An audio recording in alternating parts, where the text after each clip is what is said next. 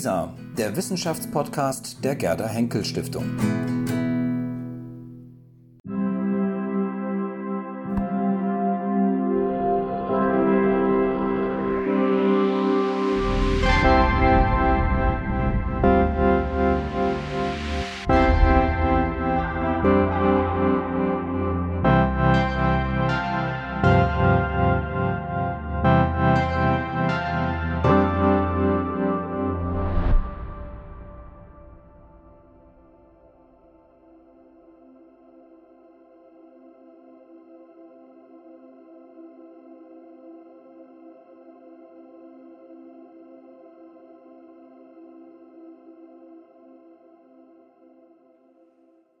Leben, äh, wie definiere ich das? Da denke ich gleich an Lebenslauf.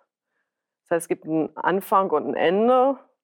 Was dazwischen ist, ja, das teilweise definiert sich das durch den Zufall, aber was dazwischen ist, ist auch, denke ich, da ist viel Struktur drin.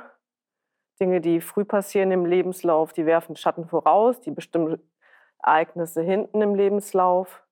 Ich denke auch bei Leben, wenn ich an Leben denke, da denke ich auch immer, dass es Wendepunkte gibt im Leben, Turning Points, geht es in die eine oder in die andere Richtung. Und ähm, ja, dass es, dass es auch Fahrtabhängigkeiten gibt, dass wenn man Entscheidungen trifft, dass man aus möglichen Entscheidungen dann nicht mehr rauskommt, dass die zum Guten oder zum, zum ja, Schlechteren sein können. Aber Leben, ähm, ich denke, dass, oder wie sich der Lebenslauf entwickelt, das hängt nicht nur vom Zufall oder von mir und meinen Entscheidungen ab, sondern auch ganz viel davon, wo ich lebe und naja, wie sich die äußeren Bedingungen, ähm, ja, wie sie sind. Und beispielsweise ähm, mein nächster Lebenslaufübergang, das ist, das ist die Rente. Ich gehe mit 67 in Rente, das tun viele äh, meiner, meines Jahrgangs. Und das ist nicht nur meine Entscheidung, das wird auch gewissermaßen gesellschaftlich vorbestimmt. Das heißt, wann ich Dinge im Leben tue, das ist eben nicht nur Zufall und auch nicht nur eigene Entscheidung. Was hat mich meine Forschung über das Leben gelehrt? Ja, ganz viel. Also Demografie sagt sehr viel über Leben und Tod aus. Ähm, ja, dass, dass Leben und Tod wichtig ist für, für die Gesellschaft, dass die Gesellschaft innovativ bleibt, dass sie sich ähm, entwickelt, weil wenn wir unsterblich wären, ich glaube, das ist äh, diese Idee, dass man denkt, man wäre unsterblich und dass das, das, ist, ein Ziel in der, in der Wissenschaft ist. Ähm, auch der Stammzellenforschung, da haben wir diese, diese die, ähm, naja, die Hoffnung, dass uns das, das ewige Leben möglicherweise gibt. Aber ähm, auf der anderen Seite, die Demografie, die sagt dann eigentlich eher, naja, eigentlich nur dadurch, dass neue Leute ähm, die Plattform äh, der Erde betreten, dadurch entsteht Wandel, da, dadurch entsteht Innovation. Das heißt, ähm, der Tod hat was Positives für die Gesellschaft, nämlich dass die Gesellschaft sich äh, weiterentwickelt. Hm. Ja, was bedeutet im Leben Normalität? Ja, Normalität, das äh, denke ich gerade, wenn man an den Lebenslauf denkt, ähm, waren bestimmte Dinge für die Generation meiner Eltern noch normal.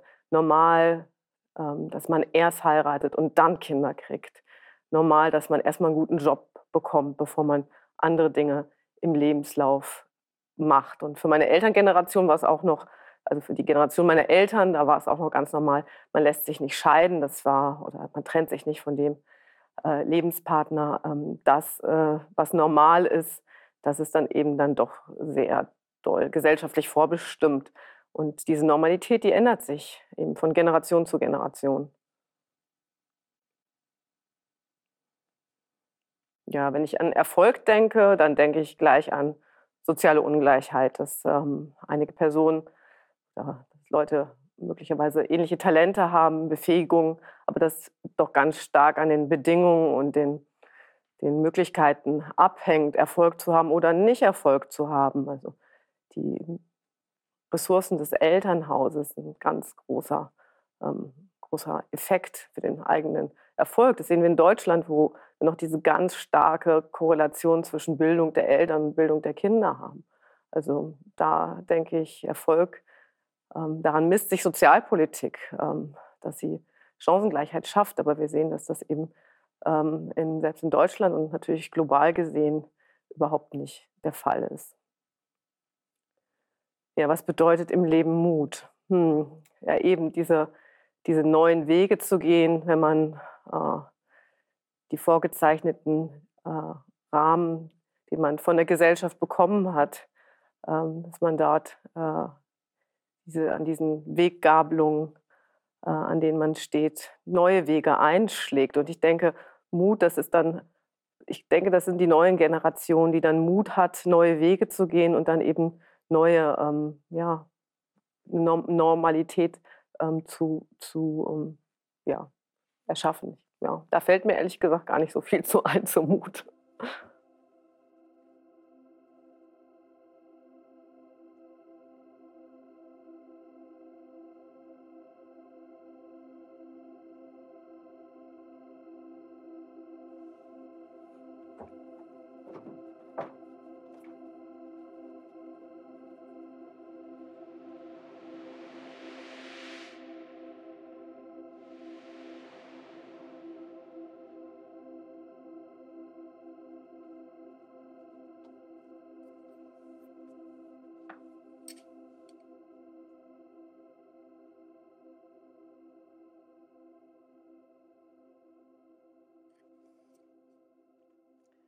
Ja, was hat der Staffelstab mit meinem Leben zu tun?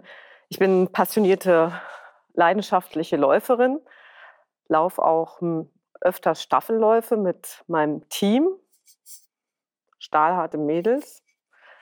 Ja, und das ist eben Teil, sage ich mal, meines Lebens. Aber ich denke, der Staffelstab, der hat auch ein bisschen was mit meiner Forschung zu tun, Demografie. Es gibt äh, einen ganz berühmten Demografen, der hat mal gesagt, ist doch irgendwie komisch. Ähm, Millionen Menschen sterben jedes Jahr und trotzdem funktioniert unsere Gesellschaft weiter. Das heißt, es muss irgendeinen Mechanismus geben, der den Staffelstab unserer Generation an die nächste übergibt. Ähm, das ermöglicht eine Kontinuität in unserer Gesellschaft. Das heißt, trotz Tod ist Kontinuität da, aber diese Übergabe des Staffelstabs an die nächste Gesellschaft, äh, äh, äh, Generation, die ist niemals komplett. Die neue Generation, die bringt immer neue Ideen und Leben mit sich und damit bewegt sich unsere Gesellschaft. Hm. Ja, wie wird man in 100 Jahren auf mein Objekt blicken? Ich denke, dieses Objekt gab es ähm, schon äh, sehr lange. Also ich glaube, äh, auch in 100 Jahren wird man noch Läufe und Staffelstäbe äh, werden, werden, existieren. Ähm, aber natürlich, äh, jede Generation ist anders. Äh, wir sehen, durch die Digitalisierung hat sich die aktuelle, äh, die, ja, die verändern sich die Einstellungen und Verhaltensweisen von, von Generationen und ob die Generationen in 100 Jahren überhaupt noch Sport machen und sich überhaupt real begegnen und nur, nur digital, naja, dann, dann braucht man den Staffelstab in der Weise nicht mehr. Das ist richtig.